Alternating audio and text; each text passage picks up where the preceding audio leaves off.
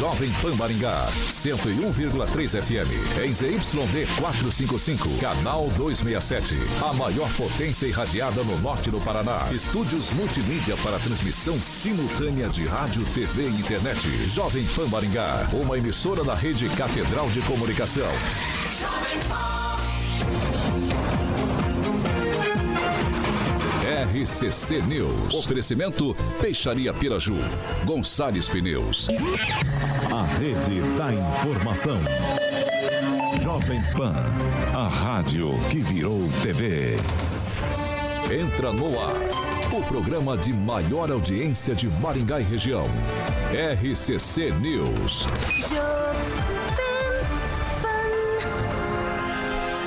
Alô, alô, muito boa noite a você que nos acompanha aqui pela Rádio Jovem Pan Maringá, da 101.3. Sempre um prazer ter você aqui comigo.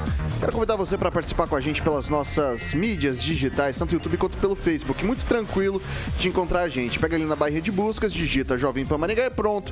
Vai encontrar nosso ícone, nossa thumbnail. Clicou, prontinho para fazer o seu comentário, sua crítica, seu elogio. Enfim, o espaço é sempre aberto, o espaço é democrático aqui na Jovem Pan Maringá. Quer fazer uma denúncia um pouco mais grave, quer um espaço um pouco mais restrito? Inscrito, manda uma mensagem pra gente. 449-9109-1013. Repetindo, 449-9109-1013. Esse é o nosso número de WhatsApp. Pode mandar sua mensagem pra gente com a sua denúncia, que a gente apura com o maior carinho do mundo e coloca em discussão aqui nessa bancada. Agora, se você quer debater, quer bater boca com os nossos comentaristas, tranquilinho também.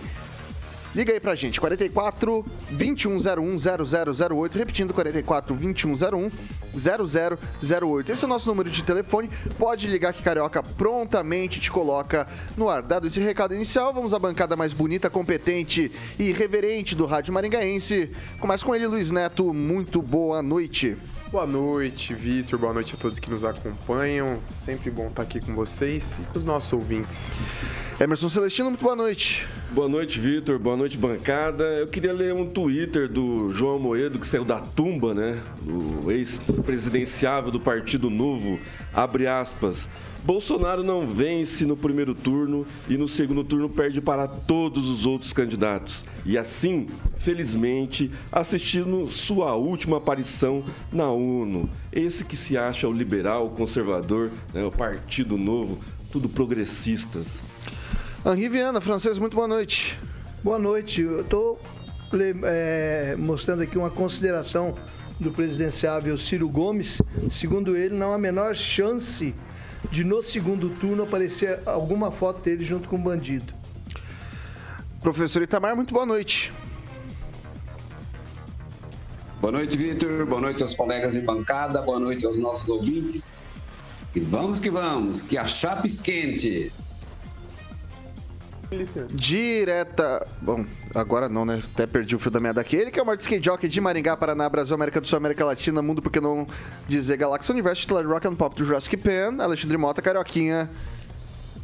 Boa noite. E aí, Vitão? Ah, garoto. Vitor Faria, como sempre, gravado. Quantas gravatas você tem, hein, Vitor? Não tantas quanto o professor Itamar, mas um dia eu chego lá. O professor Itamar tem bastante. Vocês podem trocar, que nem troca a figurinha, agora tá na, na onda do álbum, né, da Copa. Se tiver, se tiver amigo secreto da rádio, aquele comparecer por aqui, fica meu compromisso, vai ganhar uma gravatinha uma nova gravata. também. Eu, e se tira, me tirar também, eu aceito a gravatinha também, professor Itamar.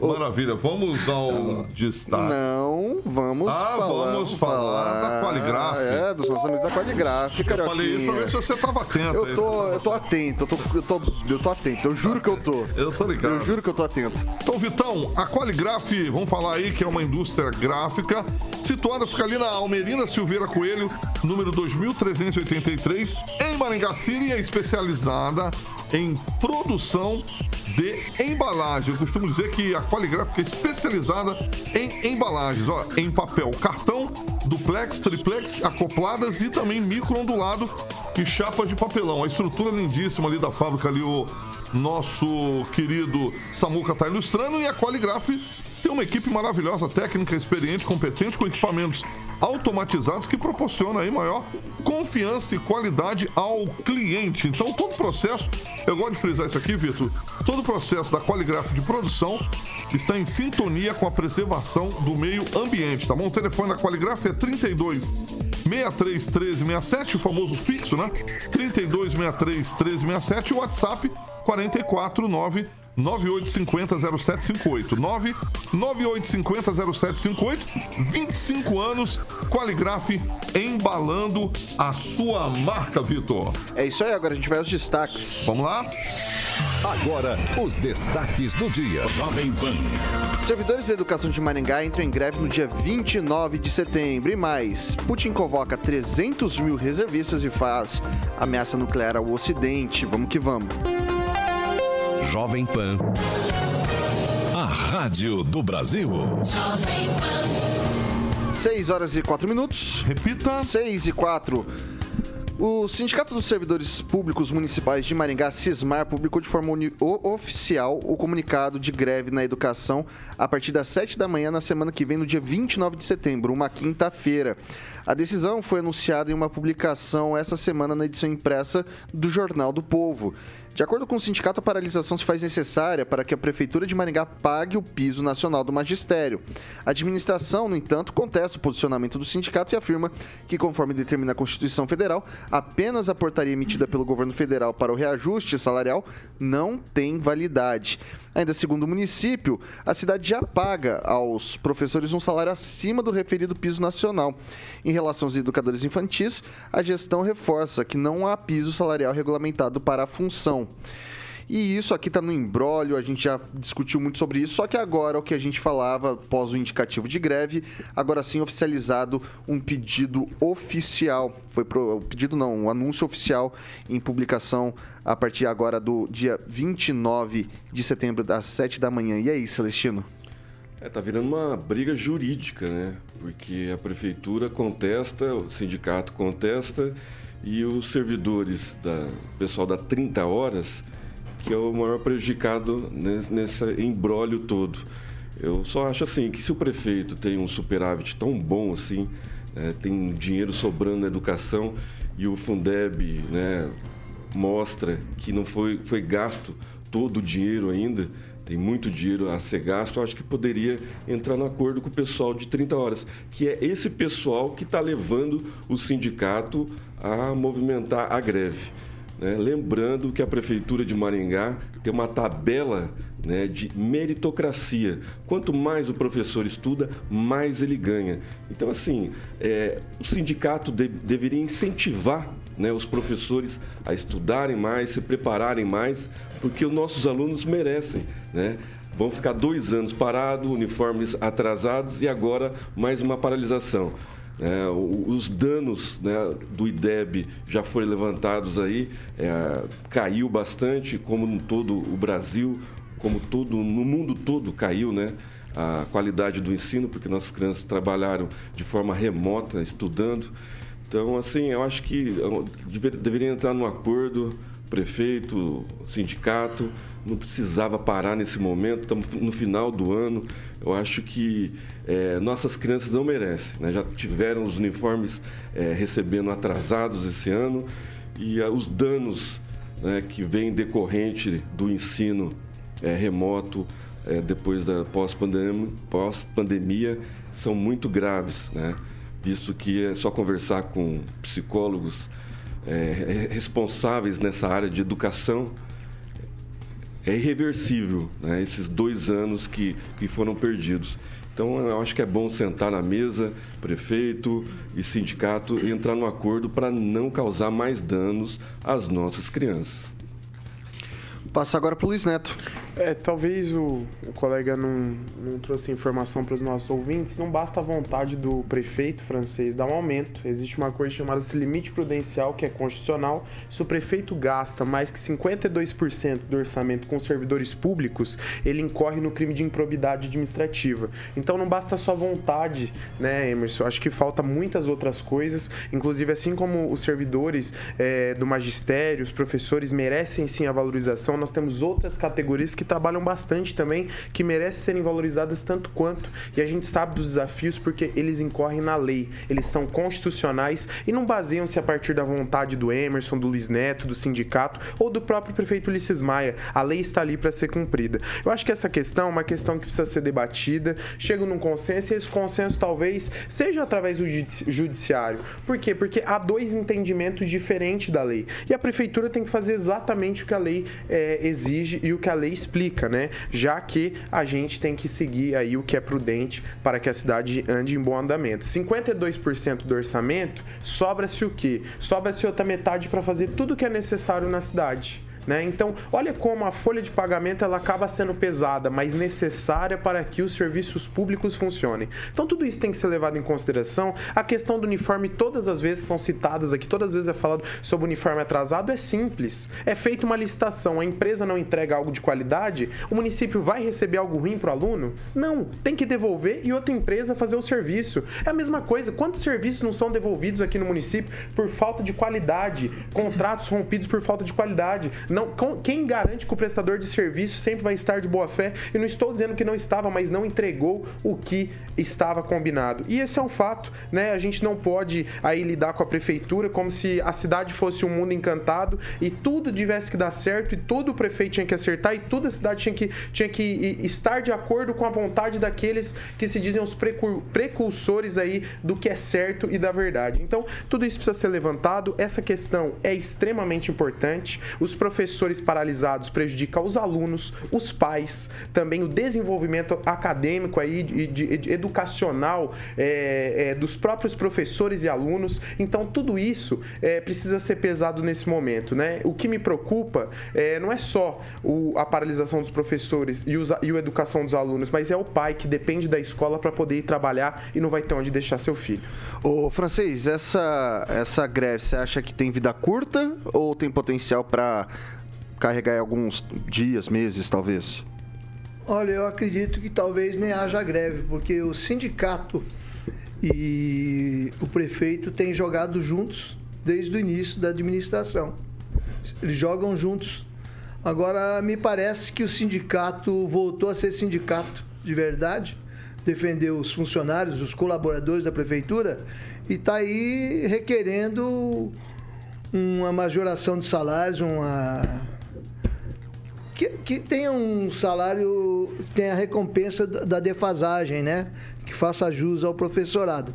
Agora, tem, há que se considerar também a situação da cidade, dos alunos, depois de dois anos de dois anos de, de, praticamente sem aula, de, de, pandemia, né? Esse é o momento menos apropriado para se fazer greve final de ano, se vai prejudicar os alunos ainda mais.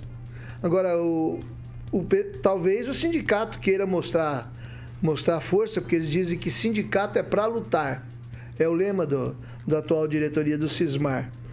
E com relação a que o nosso amigo Luiz Neto comentou aí, sobre o limite prudencial, me parece que a prefeitura está em com 47%, né? E o limite seria 52. 46, tá, hoje. É, 46. Isso. Então tá, 46, o limite seria 52.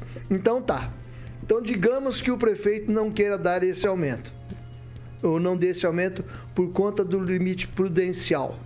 Agora, eu quero saber como é que ele vai fazer se ele não pode dar aumento, se ele não tem disponibilidade de dinheiro em caixa para pagar professores, como é que ele vai fazer com a creche que está sendo ampliada, com as três creches que estão sendo construídas atualmente no município e com outras três creches CIMEIs que ele vai fazer licitação dias 3, 17 e 26 de outubro. Quer dizer, vai ficar para o próximo prefeito? Vamos passar a bola para frente? Como outra, é que vai ser? Outra... Se ele não tem recurso, agora vai ter para é colocar o pessoal nessas creches? É, por que essa preocupação com o limite prudencial agora, né?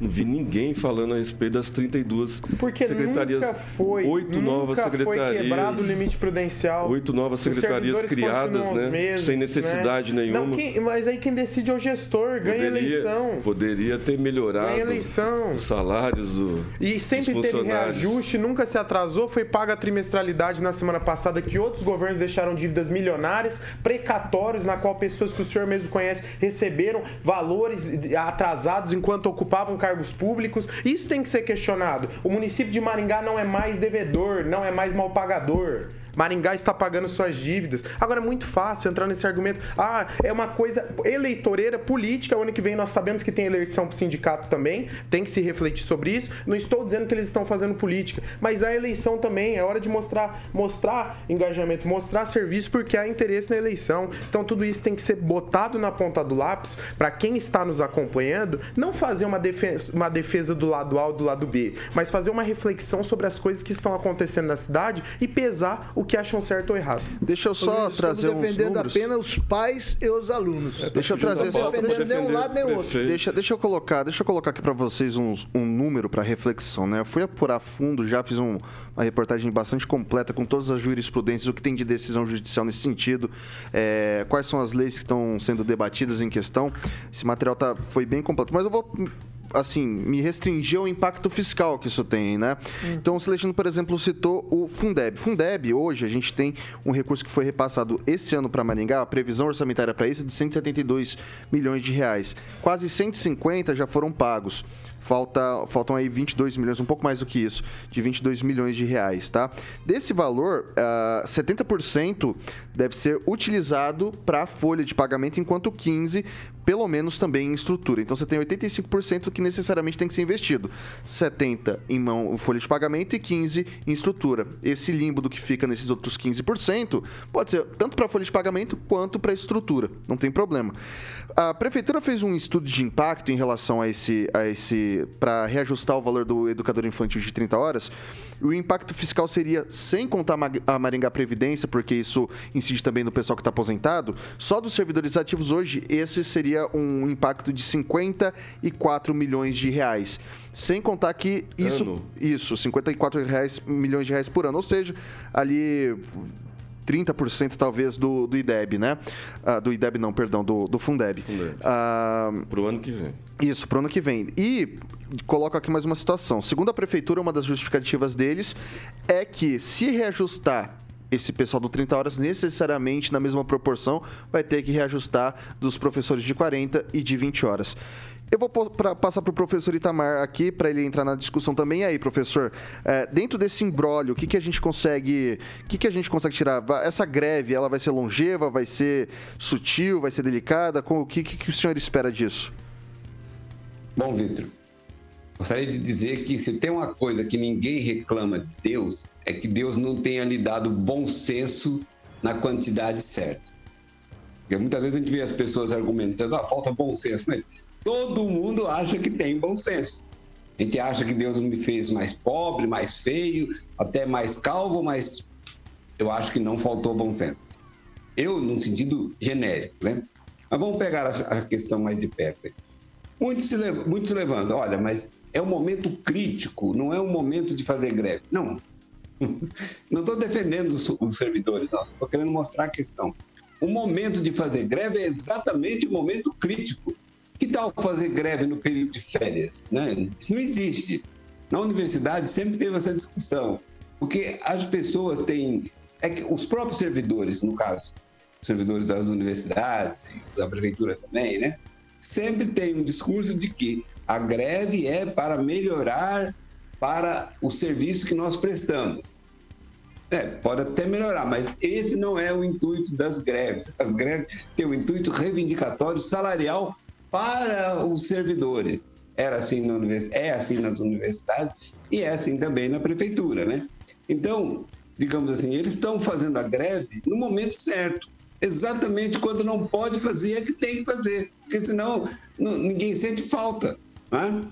Bom, uma outra coisa ainda, né? É, quando se fala no limite pruden- prudencial, eu não sou mais maringaense, né? Mas quem é maringaense tem que pensar nisso, porque o limite prudencial é, resguarda, digamos assim, uma margem para a prefeitura. Lembrando que cada servidor contratado ele é um filho da- dos contribuintes maringaenses ad eterno, não vai terminar, são concursados, vão ficar para sempre, né? Então, o mais viável em tudo, em todas as atividades do serviço público é a terceirização, o repasse para a iniciativa privada daquilo que é possível porque não se gera esse vínculo eterno. Prospera até quando for possível. Quando não for, você acaba saindo desse, dessa amarra, né? E aí, no que diz respeito à prefeitura, o prefeito tem sim que jogar duro, porque o sindicato, é, esse sindicato é companheiro, mas no geral os sindicatos jogam duro para depois chegar num certo consenso. É isso. Veja, é, eu acho que nesse momento, como é um momento crítico, é a tendência que se faça um acerto mais rapidamente. Se fosse em janeiro, eu garanto que demoraria pelo menos um mês de greve, né?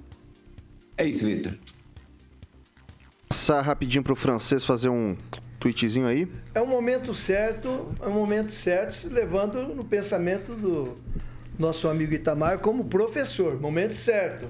Mas para mim, para nós, para a população, é o momento errado, é final de ano. É hora de fechar eu, o ano eu, eu, deixa, deixa, só, só deixa eu fazer aqui, o professor já até falando. Acho que o que ele quis dizer é o seguinte: ah, o momento certo, Não, eu o, o, o, o- o momento certo é para eles, porque assim. É o momento de pressão. É, de pressão. Acho que foi Eu isso que sei o senhor disso. quis dizer, né, Não professor? sei. Mas Sim, ele está sim, eu- raciocinando eu- eu, como professor aí. Pelo menos quis dizer isso, né? Então, eu, inclusive, eu, inclusive, só para concluir, eu, inclusive, como professor, eu nunca participei de greve. Eu tive que ficar em greve porque não tinha como ir trabalhar. Mas eu nunca participei de greve. Eu acho que servidor público em greve, ele está contra. Não, porque ele, o, o servidor e o prefeito, ou o servidor e o governador, estão ambos do mesmo lado. Quem paga as contas são os contribuintes, diferente de greve na iniciativa privada. É isso, Vitor. Não, o que eu estou dizendo é que o senhor está definindo certo. Que o senhor sabe qual é a cabeça do professor. Todos nós sabemos, nós já passamos aí por 20, 30 greves, né? Agora eu digo que, pela vista, pelo olhar popular, é o momento mais errado possível, né? Que pode prejudicar mais ainda os alunos. Aí eu pergunto, onde estão os representantes do povo, da Câmara Municipal, para mediar uma questão dessa, para interferir? Você não ouve um pio. Você vai querer fazer a ponderação, Luiz? Não, só queria aqui eh, falar sobre isso. É um momento interessante, né? Pra gente se falar. A gente tá num momento decisivo do país aí, a questão das eleições, a escolha dos nossos deputados estaduais, federais, eh, senadores, governadores e, e o presidente da República. E a gente falar em reforma administrativa, que é algo tão sensível, mas que o Brasil precisa. Não só uma reforma administrativa, mas também uma reforma política. E é importante a gente frisar isso porque agora, você que nos acompanha, está tendo um momento para escolher quem vai te representar. Será que essa pessoa que vai te representar pensa igual a você, tem os mesmos interesses que você? avalie, reflita, pense. Porque eu acho que a reforma administrativa e a reforma política, que deve acontecer no Estado, na União, nos municípios, ela passa pelo presidente, ok, pelos governadores, ok, mas pela, pelas, pelas casas de leis, as assembleias legislativas, as câmeras, as, a Câmara Federal, Conclua, Luiz. entendeu? A- as câmeras municipais, então tudo isso é muito importante. Reflita você que nos acompanha.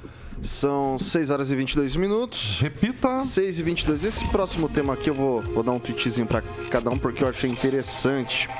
Câmara Municipal de Sarandi votou em segunda discussão na sessão extraordinária o projeto que aumenta o valor do Imposto Predial e Territorial Urbano, famoso IPTU, a ser cobrado dos contribuintes em 2023. O projeto foi aprovado hoje e foi enviado pelo próprio prefeito Walter Volpato, como reza a cartilha. Com essa aprovação do aumento do IPTU, é estimado que o valor de arrecadação na cidade possa triplicar. A Prefeitura de Sarandi vai atualizar a planta de valores genéricos depois de 20 anos, quando ocorreu o último aumento, ou seja, em 2021, já, 2001, melhor dizendo, já mais de 20 anos, portanto. Essa planta de valores genéricos é um instrumento essencial para que o poder público municipal tenha a condição de cobrar dos contribuintes o valor justo sobre a propriedade.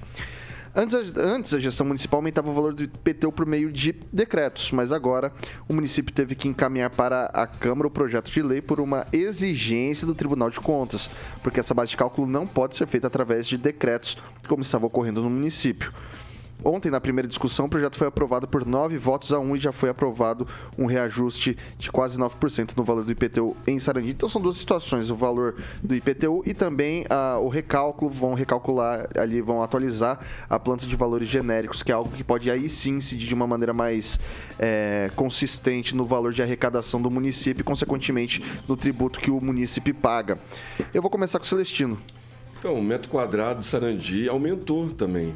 E aí, devido a esse aumento, inclusive hoje eu recebi é, ligação de um construtor tinha uma casa lá no Jardim Cometa de 225 mil, foi para 242 mil, segundo a avaliação da própria Caixa Econômica. Então, assim, o, o metro quadrado do Sarandi é, acompanha é, não o mesmo ritmo que Maringá, mas vai valorizando.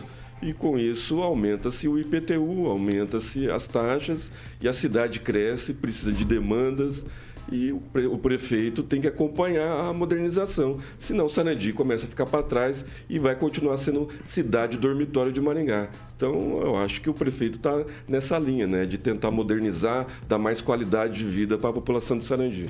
Vai lá, Francês. É, criando uma comparação com Maringá, aqui os professores querem aumento, o prefeito não quer dar. Lá o prefeito quer dar aumento, a população não quer o aumento.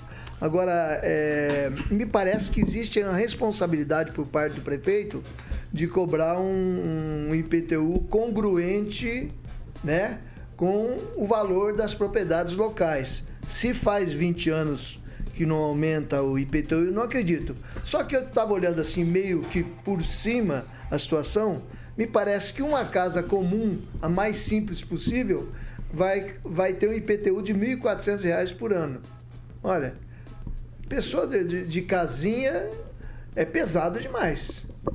Então, acho que o prefeito tem que reconsiderar, fazer uma coisa mais, mais leve, porque nós estamos saindo aí de um ano de pandemia também. Volta-se aquele discurso, não é o ano de aumento, então se ele quiser dar uma, fazer uma majoraçãozinha, que faça uma majoraçãozinha mais levezinha um pouquinho, e o ano que vem, com bom senso, aumenta novamente. E o ano que vem não é nem ano político, pode fazer, não há problema nenhum.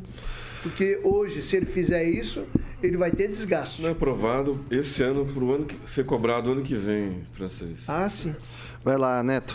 É, eu, eu, já disse no ano subsequente. Eu gostaria de, de, lembrar que nós tivemos um aumento significativo aí sim nos impostos em Sarandi, já que se mudou o instrumento de cálculo dos impostos lá na cidade.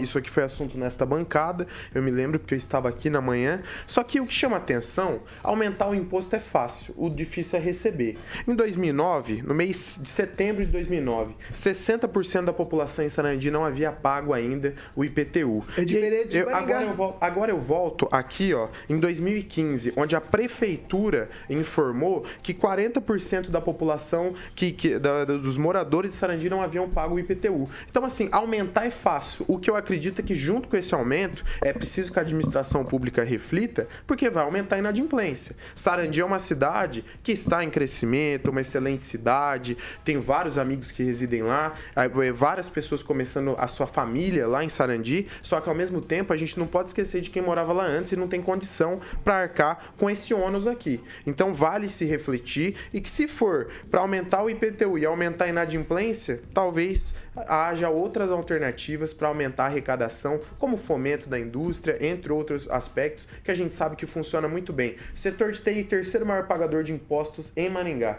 teve um crescimento histórico nos últimos oito anos. Então a administração pública ela tem a obrigação de trazer alternativas para aumentar a arrecadação, melhorar a vida da população e diminuir os impostos. Que é isso que a população espera do prefeito do gestor que é eleito. Professor Itamar.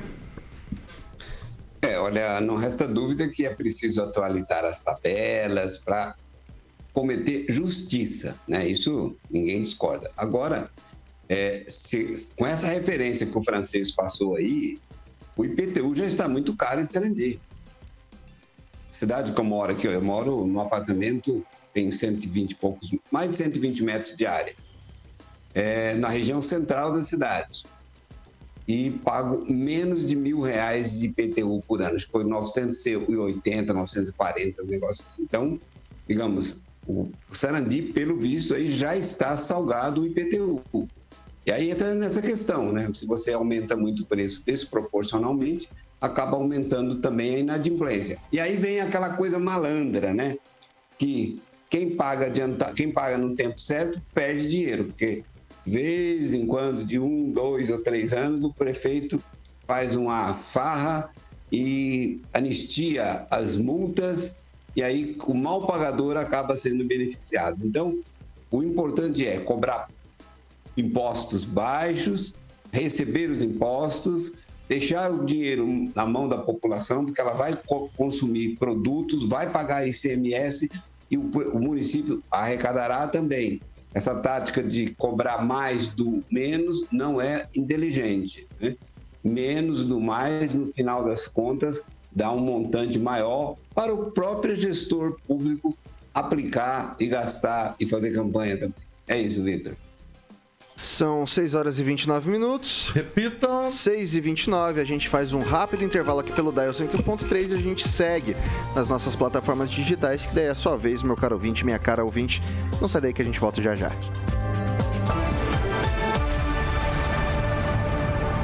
RCC News. Oferecimento.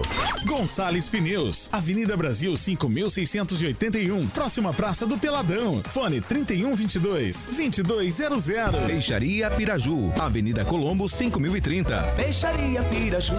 Fone 3029 4041. A Piraju completa 50 anos. São cinco décadas oferecendo o melhor atendimento. Peixes frescos do mar. Está de volta aqui pelas plataformas digitais da Jovem Pan Maringá. E agora, seu momento, meu caro ouvinte, minha cara ouvinte, o que, que o pessoal tá falando por aí, Emerson Celestino? Primeiro vamos dar abraços para os nossos ouvintes do Facebook que ficaram meio que esquecidos depois que o professor Aquito saiu aqui, que ele ficava fazendo a dobradinha com eles. Kleber Gomes, o Gustavo Silva, a Cleide Trevisan, a Elisiane Estevão, a Nilva Ferreira, Valdir Anacleto e o Paulo Sérgio Santos. Um abraço a todos vocês e continuem firme aí com a gente, dando like e compartilhando. E aí, Neto? O René Cardel diz o seguinte: Neto, não me lembro de você contra o aumento de PTU na pandemia em Maringá. Dois pesos e duas medidas. Vou responder: não. Maringá nunca teve aumento de PTU e sim reajuste da inflação. Fazem oito anos que Maringá não tem aumento de PTU e teve aumento na arrecadação, independente do valor de PTU. Francês. Tiago Danese está engarrafado no trânsito, mas disse que está todo, todo ouvidos. E aqui, lá do glorioso Jornal do Povo, a Daia Barbosa manda um recado pro Vitor. Vitor, vou te arrumar umas gravatas do meu pai, fica tranquilo. Nossa, uma honra pegar a gravata do verde, hein? do Verde Delírio Barbosa. Eu aceito. Tem história. Aceito cada uma delas que puder contribuir aqui e virei com as gravatas do Verdelírio com a maior honra do já mundo. sentou nessa bancada. Já sentou nessa bancada e na certeza e na certeza de que não não, não não ocuparei metade do que fez Verdelírio da Barbosa no resto da minha vida inteira. O professor Itamar, e aí, comentários aí? Eu queria mandar só um abraço para o Eduardo Bursi, que é advogado em Maringá, que hoje adquiriu um livro meu, já enviei pelo correio, e acompanha nosso programa. Ah, vai lá, Celestino. Parabenizar o professor Itamar pelo lançamento do livro e pela entrevista que ele concedeu à colunista da Gazeta do Povo e comentarista política da Jovem Pan, a Cristina Grêmio. Foi sensacional. Parabéns, professor Itamar. Parabéns aí, Obrigado, companheiro. Celestino. Muito boa entrevista. Obrigado, obrigado, francês. E foi a tarde toda, manhã e tarde, ocupado com as- os contatos. Obrigado. 6 horas e 32 minutos. Repita. 6 e 32. Pessoal, agora a gente vai falar sobre um assunto que eu acho que é legal aqui a gente discutir, fazer, traçar parâmetros, debater. Pessoal andando de bicicleta na catedral? Na, na, na- Ah, catedral? calma lá, olha só. Aqui na Jovem Pan Maringá, a gente está fazendo uma série de sabatinas com os candidatos ao governo do estado às 7 da manhã e também ao Senado, sempre aqui nas, às, às 18 horas, né? Nessa quarta, o atual governador e candidato à reeleição, Ratinho Júnior, foi sabatinado e na segunda-feira, dia 12, é, o ex-senador e ex-governador Roberto Requião também esteve por aqui. Ambos lideram as pesquisas eleitorais ao governo do estado, respectivamente Ratinho Júnior em primeiro e Requião em segundo. Para contextualizar melhor para você, ouvinte e telespectador que nos acompanham na última pesquisa do Instituto Paraná, ah, divulgada na terça ontem, Ratinho Júnior aparece com 59% das intenções de votos, enquanto Roberto Requião aparece com 23,9%, mas ambos têm ambições parecidas em suas candidaturas, como resolver a questão do pedágio aqui no Paraná. E a gente vai acompanhar primeiro o que disse o ex-governador e ex-senador Roberto Requião sobre o Paraná. Vou pedir para o Samuca soltar o filmezinho para a gente acompanhar e o Carioquinha aqui também disparar para os nossos ouvintes na rádio. Vamos lá. A minha proposta é definitivamente numa parceria com Lula, que será o próximo presidente da República, acabar com isso. fazer inicialmente um pedágio de manutenção. Por que de manutenção? Por responsabilidade. Eu não sei como é que estão realmente as finanças do Estado no Paraná, depois dessa loucura de cortar impostos, desses, dessas benesses de véspera de eleição. Então nós teríamos um pedágio para manter a estrada, cortar mato, uma ambulância para ser ligada com os hospitais regionais do estado e reboques. E nós teríamos um pedágio baratíssimo nem 10% do que custa hoje. E se o Estado estiver bem mais na frente, acabar com isso de uma vez por todas, porque as estradas devem ser construídas com os impostos que nós pagamos. O pedágio não tem cabimento algum no Brasil e em lugar algum do mundo. Bom, esse foi o posicionamento do Roberto Requião, candidato aí ao, ao, governo do Paraná. E agora vocês vão assistir um pouquinho do que disse hoje o candidato à reeleição, Ratinho Júnior, sobre a situação do pedágio paranaense. Vamos lá. Pior, pior eu acho que não vai ser porque o que roubaram no pedágio no passado e o que tiraram de obra, a safadeza que fizeram, as mentiras que contaram pro povo do Paraná, eu não vou fazer. Aliás, quem combateu a roubalheira do pedágio e quem acabou com o pedágio fui eu pedágio não existe no Paraná hoje. Aquele pedágio safado de corrupção, de safadeza que fizeram no Paraná, acabou. Aliás, além de acabar, eu recuperei 1 bilhão e 300 milhões de reais em obra. Obra que tinham tirado no passado dos contratos. Obras que poderiam ter salvo vidas, duplicações que poderiam ter feitos, é, viadutos e trincheiras que nós fizemos que poderiam ter feitos, trevo cataratas, é, entrada de Castro, Trevo de Piraí do Sul, viaduto da Souza Naves em Ponta Grossa, duplicação da rodovia do Café, é, uma série de obras, contornos de casco que nós estamos fazendo. Então aqui nós conseguimos colocar para rodar junto, e tem que fazer justiça, com o Ministério Público Federal, que foi muito importante, e junto com a Justiça Federal, que também foi muito importante. E nós escolhemos aonde tinha que fazer essas obras, que eram os trechos mais violentos do estado do Paraná. Bom, agora eu quero saber da bancada, qual é o modelo mais eficiente para o pedágio do Paraná hoje, né? A gente sabe que vai ter uma retomada. A Agência Nacional de Transporte disse que o, o a assinatura dos contratos com as futuras concessionárias de pedágio daqui do estado ficou para o primeiro trimestre de 2023. Foi a terceira vez que o cronograma foi alterado e a assinatura dos contratos prorrogada. E aí, Neto? Olha, é, Vitor, a gente tem que. Eu, eu, gosto das contradições, né? O Ryukion fala que o pedágio é, não tem cabimento, né? Que ele é totalmente contra o pedágio, mas fala em fazer um pedágio de manutenção. Então isso é que chama atenção. Acho que o pedágio de manutenção ele funciona em Santa Catarina muito bem, porque nós temos duplicações prontas lá, nós temos uma excelente infraestrutura. Então o pedágio de manutenção ele é ágil, barato e eficiente. No Paraná, onde várias das nossas importantes rodovias não são duplicadas, onde ocorre inúmeros acidentes em pontos críticos. A gente depende dessas obras. E a gente que sabe que só a boa vontade do governo, em 4, 8, 10 anos, não resolve todos os problemas que o Paraná precisa resolver. E quem está nas estradas diariamente sabe dessa realidade. Quem viaja com a sua família sabe dessa realidade. E é essa realidade que precisa ser contestada. Agora, quando a gente fala na expectativa da população, o que se espera, ninguém acredito que a grande maioria das pessoas não é contra pagar um pedágio, desde que ele seja um valor justo, desde que seja um serviço de excelência, eficiente e com uma infraestrutura que vale a pena andar nas rodovias. Então é isso que a gente espera. Acredito que a maioria dos paranaenses não é contra pagar o pedágio,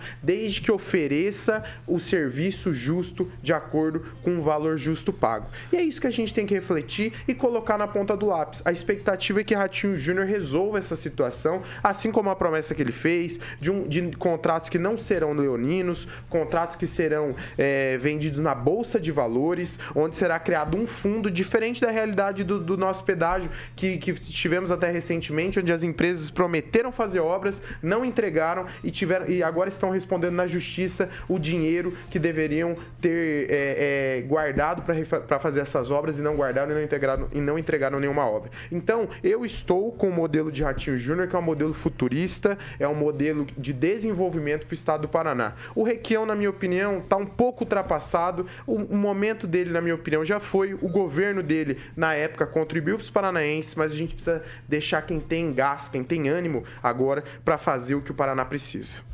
Ô Celestino, a gente, a gente entende que a questão rodoviária ela é muito importante porque isso incide também na questão da inflação.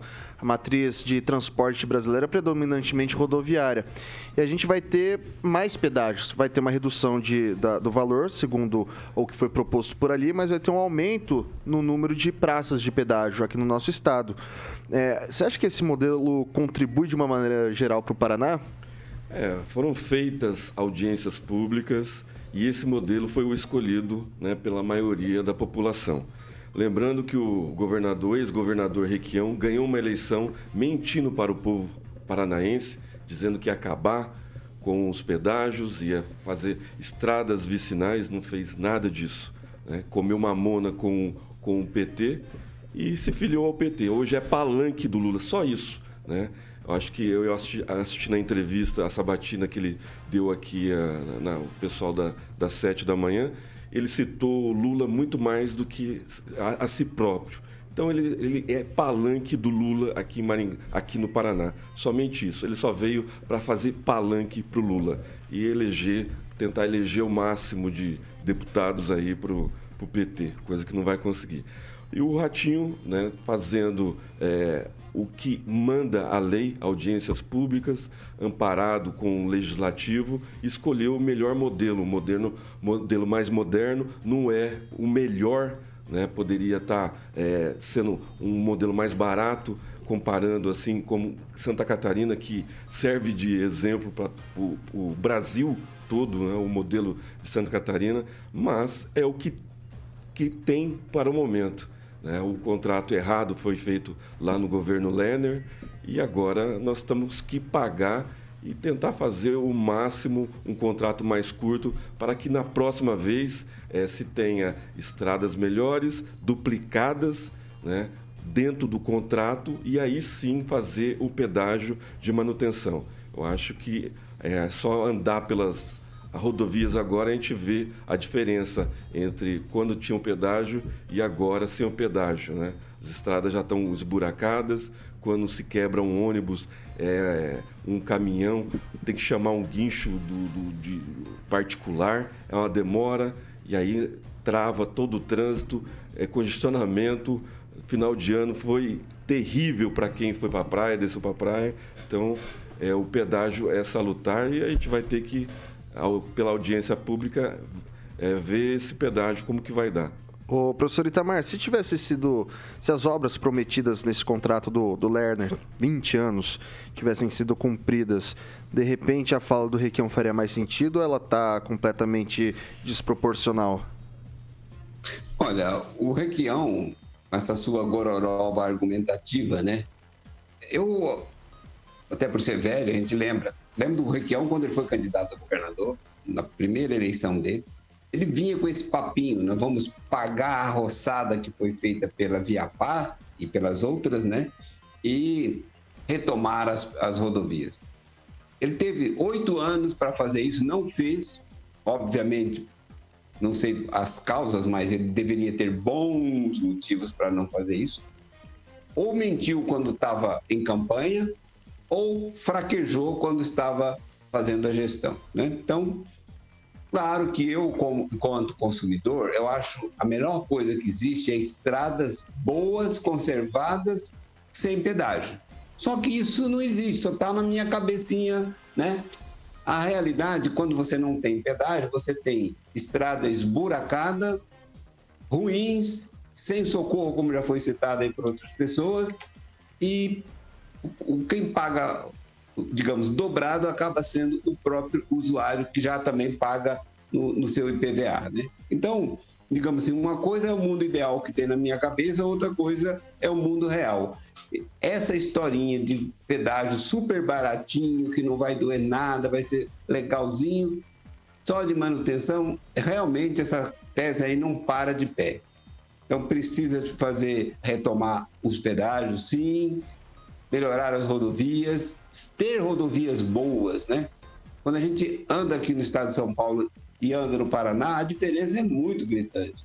Pegar aqui a Dutra, a Castel... a nem vou dizer a Castelo Branco, que todo mundo já conhece, mas a... aquelas rodovias que, que liga São Paulo ao Rio, né? Dutra, Ayrton Senna. É um tapete, não tem um buraco. Inclusive, elas já foram construídas, não só pela topografia que deve ter ajudado também, mas praticamente não tem é, elevações, né? Assim, é muito plana, muito segura mesmo. Eu até hoje não vi nenhum acidente aqui nas, nas rodovias, tanto na Ayrton Senna quanto na Dutra. Não visualizei mesmo. O que ocorre às vezes é batidinha quando tem congestionamentos, mas assim, acidentes trágicos como ocorre no Paraná, aqui eu nunca vi. É isso, aí, o Peter. Vou passar para o francês agora.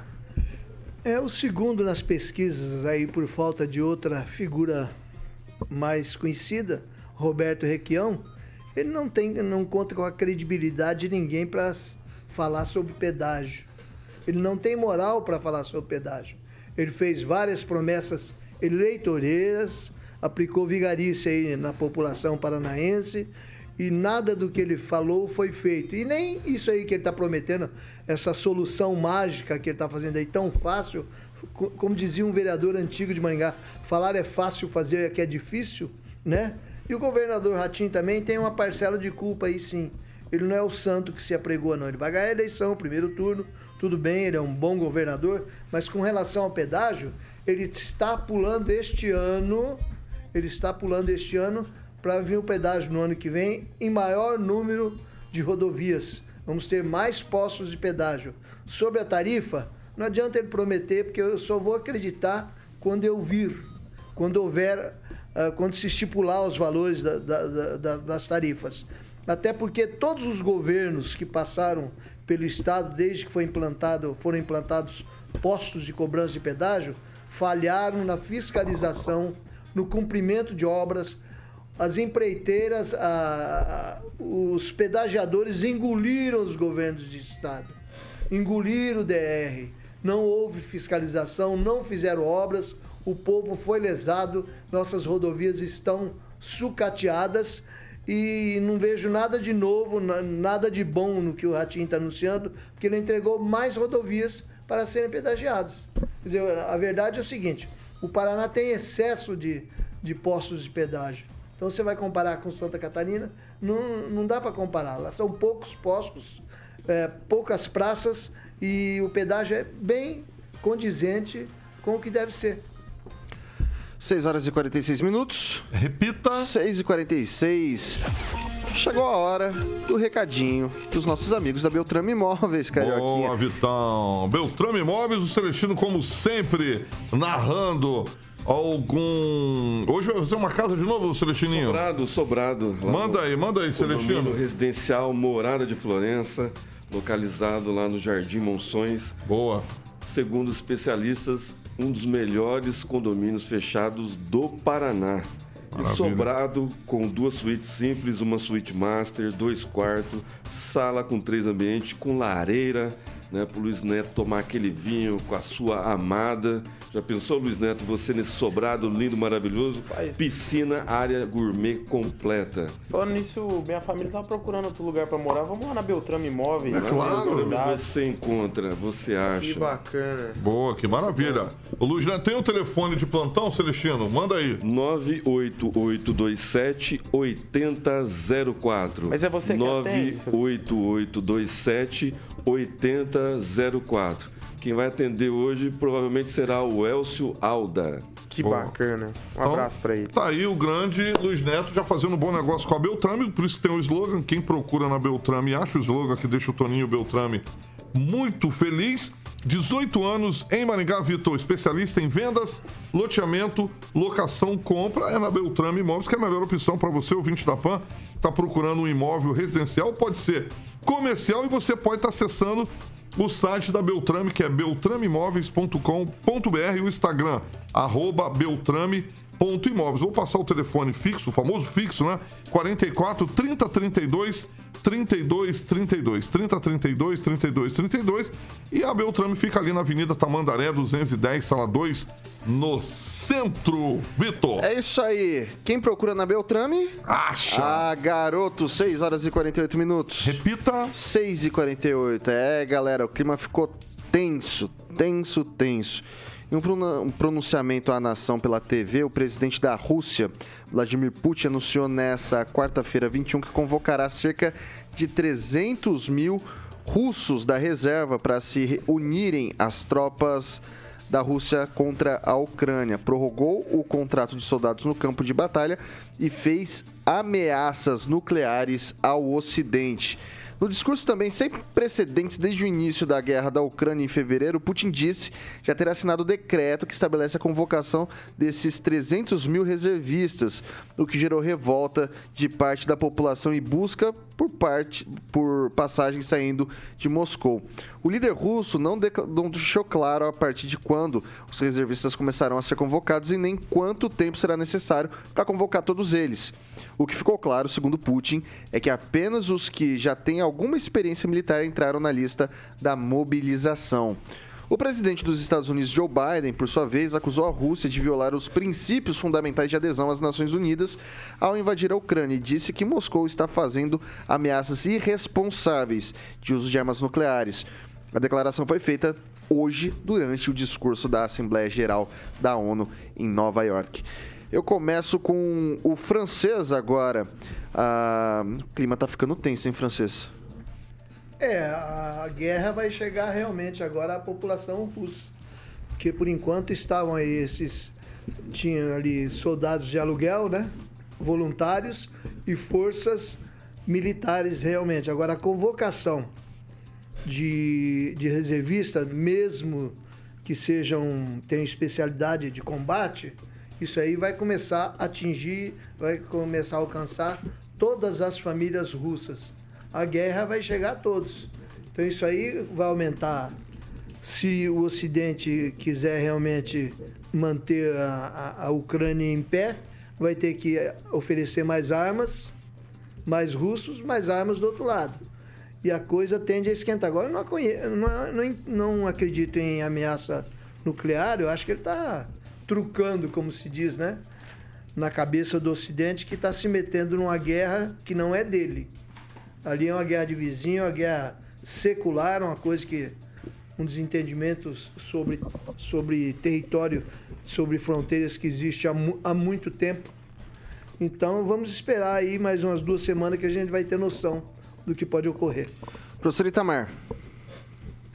Então, Putin, ele tem, sabe jogar, percebeu que o Ocidente, inclusive, não tem liderança, né? o, o, o mundo ocidental. Pega a União Europeia. Olha, tem um comentarista que é muito engraçado, é o Dair Del Pozo, ele fala assim, pega as- os, os primeiros ministros, né? as lideranças da União Europeia, é, são todos parecidos, inclusive, né? no mesmo estilo. Ou seja, é todo mundo nessa perspectiva de soltar pombinha, mais amor, mais amor, por favor. A potência ocidental, que é os Estados Unidos, que são os Estados Unidos, olha para as figuras que estão hoje na presidência e vice-presidência dos Estados Unidos, né? O senil Joe Biden ele, ele ameaçar, ele vai protestar contra quem? Quem é ele? ele? Ele tem dia que ele não sabe exatamente onde ele está. Então, assim, essa fragilidade do Ocidente, que foi, inclusive, construída, né? Essa fragilidade não ocorreu por acaso. Essa fragilidade, inclusive, foram construídas pelos pensadores dentro das universidades.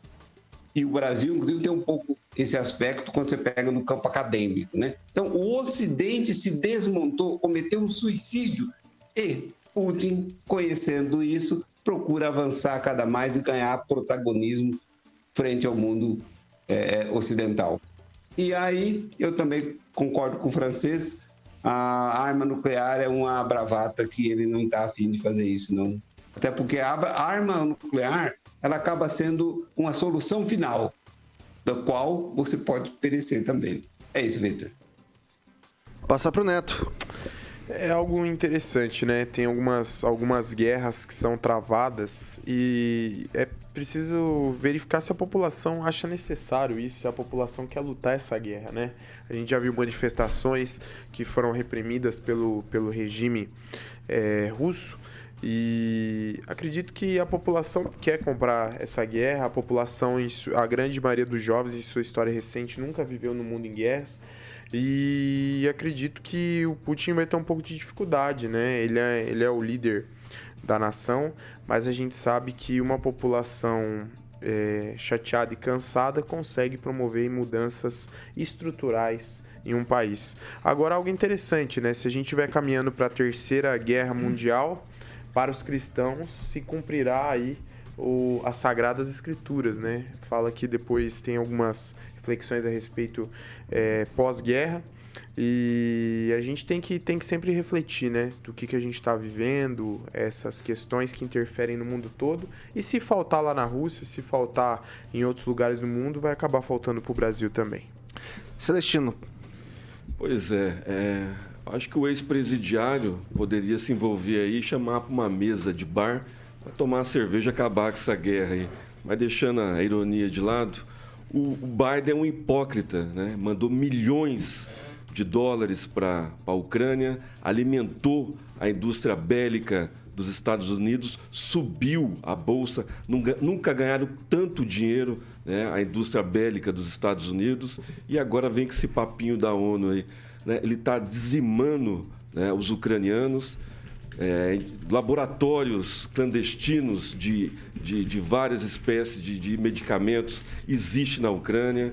Então, assim, é, é, muita hipocrisia dos dois lados. Eu também acho que é uma bravata do, do Putin, mas o pior disso tudo é as sanções né, impostas pela OTAN, que está refletindo em toda a Europa. E o inverno só está começando. Tá, subiu a energia como nunca subiu antes. Né? O gás, está faltando gás em várias partes da Alemanha, da Holanda, está se queimando carvão e eu não vejo nenhum ambientalista, né? A, a, Greta ou aquele ator de Hollywood famoso lá do Titanic é, falando da, da, da, da que, que, que, a Alemanha está queimando carvão, né? mas estão se preocupando aqui com a Amazônia, com o pulmão do mundo, que não é, né? na verdade, o pulmão do mundo é a Amazônia. Mas é, eu acho que essa guerra já deu. Eu acho que quem está sofrendo com tudo isso é a União Europeia, né, são os europeus e a, o povo ucraniano, que foi desrespeitado né, muitas vezes. E agora eu acho que já deu. Né, eu acho que já está na hora de, de, apaziguar isso daí e o Biden parar de dar bravata, né, da, da da golpe da, de, um, de hipócrita, né? porque ele já lucrou muito. Os Estados Unidos foi o maior lucrador dessa guerra até agora. 6 horas e 56 minutos. Repita. 6 e 56. Não dá tempo para mais absolutamente nada. Quero muito agradecer a audiência de vocês e me despeço agora dessa bancada linda e maravilhosa, Luiz Neto. Obrigado. Obrigado, Vitor. Amanhã você tá aqui com a gente ou não? Amanhã tem que, tem que ver com o nosso diretor, né? Ele que, ele que sabe da minha frequência aqui. Mas agradecer o pessoal que nos acompanha aqui. Também agradecer o pessoal do meu Instagram, Luiz Neto Maringá. E dizer que é sempre bom estar aqui nessa bancada e receber esse carinho dos nossos ouvintes. Emerson Celestino, muito boa noite. Até ô, amanhã. Vitor, ô Vitor, se continuar a frente ampla do, do ex-presidiário crescendo, né, já são sete ex-presidenciáveis que já declararam voto para ele, 22 ex-BBBs, mais 22 mensaleiros, 22 ex-jornalistas, mais além do IPEC, Datafolha, Twitter e William Bonner. Ele vai ter que aumentar o auditório, vai ter que contratar um auditório maior para continuar a campanha dele. Henri Viana, francês, boa noite, até amanhã. Boa noite, agora a gente só volta algumas horas da primavera, né? Amanhã, que a primavera começa às 22 e pouco, nós estaremos ali bem próximo. Não precisou nem soltar a música para ele soltar esse gogó, né? Isso, se liberte, se liberte. Professor Itamar, boa noite, até amanhã. Boa noite, Vitor. Boa noite aos colegas de bancada, boa noite ao Carioca e aos nossos ouvintes. E agradecer né, os maringaenses da, ou da região de Maringá que estão hoje fazendo pedido do meu livro. Muitíssimo obrigado a todos. Boa. Alexandre Mota, Carioquinha, boa noite, meu velho. Parabéns pelo livro do professor, Pro, pela entrevista. Eu vou querer comissão, que eu que fiz o merchan. Aqui. Você que fez. Aí, é. professor, o Celestino quer, quer comissão, hein? Comissão em livros tá bancada. Isso, Esse autografado. Celestino é uma figuraça. Vamos de Claudinho Bochecha Só Love. Lembra dessa? Só love, Só love, só love. É. Aí, Celestino. Claudinho Bochecha. É isso aí, é isso aí. Essa, Pô, Vitão. essa é clássica. Aí, bom, isso aí é das antigas, É né? classic. Nem tanto, nem tanto, mas é, um bom hit, é um bom O, o hit. Carioquinha hoje de manhã deu uma caprichada ali no Rock No and Rock and Pop. Pop. Rapaz, tá vindo pra Londrina. Ah. Primeiro veio o One com o YouTube, Sim. seguido de Find do, do Linkin, Linkin Park. Park. E eu falei, meu Deus, 8h43 da manhã. E o Carioquinha já me soltou Sonzeira. essa. Meu Deus, Sonzeira. baita som. acordar. Pessoal, Jovem Pan Maringá, a rádio que virou TV, tem cobertura e alcance para 4 milhões de ouvintes. Amanhã, às 7 da matina, tem Paulo Caetano, toda a trupe ou tropa. E 18H, Repeteco aqui com a gente. Não se esqueça nunca que nessa bancada é só love. Só love. Só love.